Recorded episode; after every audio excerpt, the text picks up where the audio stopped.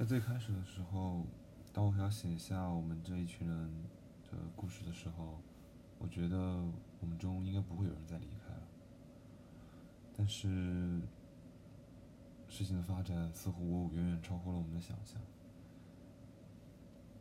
我会把这些事情都写在这里面的。我们大二的下学期没有这么快的开始，大二寒假才是我们生活不一样的开始。我们第一次一起去了酒吧，胖哥哥、瘦哥哥、黑哥哥，还有纯洁。他们抽了烟，带着我和苏仔一起烟熏火燎的跑进了二十岁。在寒假刚回来的时候，我还是很想学习的，因为我被上学期的课程吓了个半死。完全没有想到医学该是这样的一种境况，特别是当药学院的一个女孩跟我说，说她复习不完，可能会准备补考的时候，那种恐惧感突如其来的，让我很想吃家里的桂花糯米糖藕和松鼠桂鱼。所以我做了十足的安排，我打算先回到我们的城市，好好享受一下生活，就就再次投入学习中。但我的城市不记得我们了。它始终在变，修路、修地铁，到处都是尘土飞扬，扰得人嗓子冒烟、黏膜干痒。于是我们坐进了 glass 里面，喝起了用 glass 装的酒。我感觉这家店的位置似乎换过很多家店了。最早的以前是一个立体的停车场，再后来换了一家日式料理，再后来好像也卖过烟花、鲜花、水果，各种各样的东西吧。也许是得益于旁边有一家算是在市区里比较奢华的饭店，它成了一家酒吧。其实再往西一百米还有一家店，那家店叫夜上海。这家店开了挺久的，最老气的时候就像一间迪厅，灯红酒绿的四野招摇，男人和女人们在里面用红色的纸换取肉感的爱抚。每每当我从门口走过的时候，父母都是找借口让我看向马路对面。其实我已经先行一步看了个实实在在。Glass 是一家清吧，场地远远没有外面看上去那么大，就像是空有其表的黑色社会。它看着吓人，也可能只有我这么自作主张的觉得吧。黑哥哥来的比我们轻得多了，和我们说这里还会有驻唱歌手，只是我们去了三两次，没有一次遇到过罢了。如果真的有，我倒挺想让他唱一首广东十年爱情故事。周围人都说这首歌挺土的，但是我从来没有这么觉得过。我只想知道，听 live 的时候会不会还会有我一个人走夜路的时候听的那么有感觉。在最开始，我们都不会点酒，不知道什么酒好喝，什么酒上头，也不会玩那些酒桌上的游戏。第一次去的时候，我端着一杯青柠可乐喝了一个晚上，所以我喝酒都不要考究。我们也不是那种硬要求的人。胖哥哥劝我和春姐少喝点，把酒这种伤肝伤肾的东西留给他。快乐都是你们的，把痛苦都留给我。喝酒都难受啊！胖哥哥玩套餐的时候总是点儿背，输给瘦哥哥好多好多杯。然后一口接着一口的闷下去。我们喝酒就有点像 Grand Blue 里面 PAB 式的喝酒，喝到只剩下内裤，喝到只怕误了第二天的事，直接睡在马路上，喝到瘦哥哥在呕吐池边扶着墙来了三趟。我不知道这样的喝酒会是怎样的快乐，但这个寒假我还没有过，但我确实也喝醉过。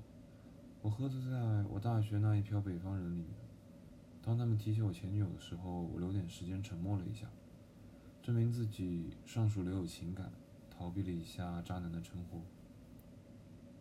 我是对酒吧提不起兴趣，不是对酒，是对酒吧里那些形形色色的人给我的压迫感，让我对他提不起兴趣。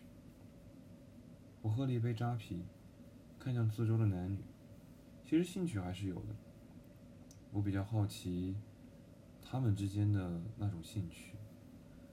我好奇那些在酒吧和迪厅门口捡尸的男人，是如何抱走那一个一个烂醉如泥的貌美姑娘的。我好奇那些貌美姑娘又是与谁在酒吧和迪厅里喝到烂醉如泥的？我好奇他们在喝酒的时候会聊些什么，他们又是怎么在喝酒喝醉之后被男人抱走之后发觉的？关于这些，我好奇极了。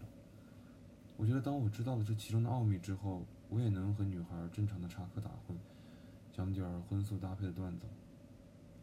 可我去了两趟，却一无收获。在 glass 里的女姑娘们远没有我想象中的那么貌那么貌美如花。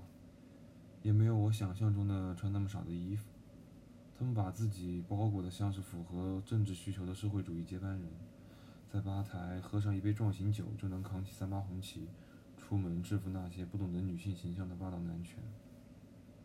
想到这儿，我接一杯青柠可乐，把笑意压下去了。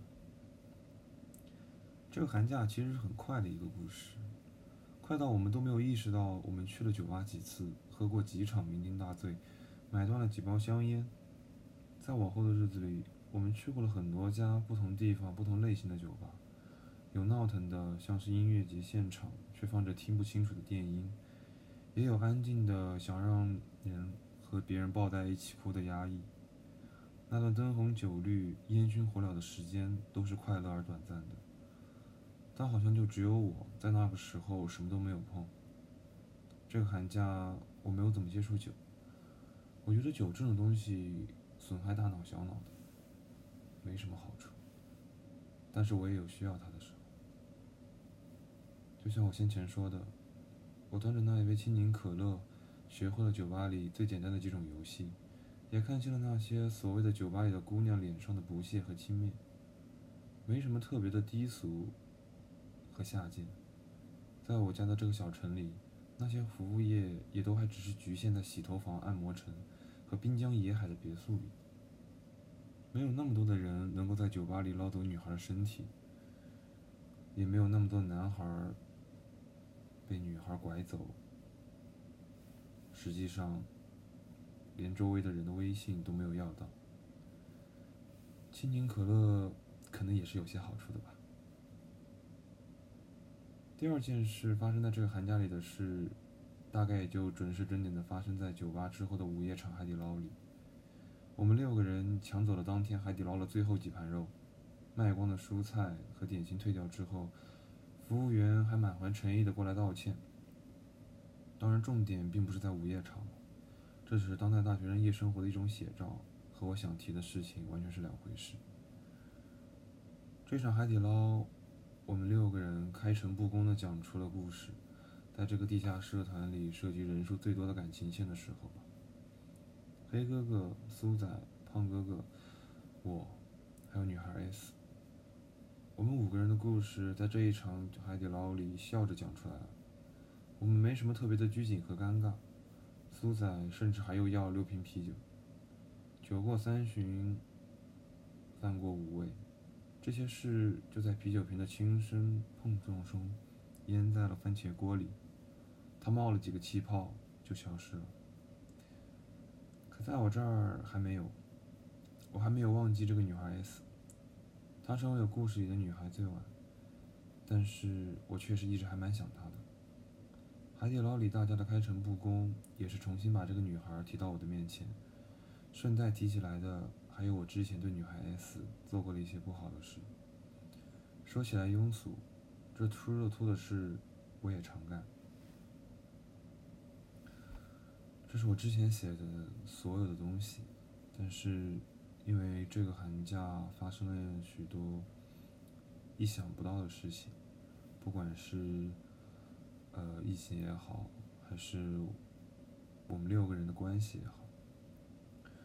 故事可能会有些变化，会少一些人，但是我尽可能会争取按照细节写下来。我不希望我没有错过什么，或者有什么尴尬的往事。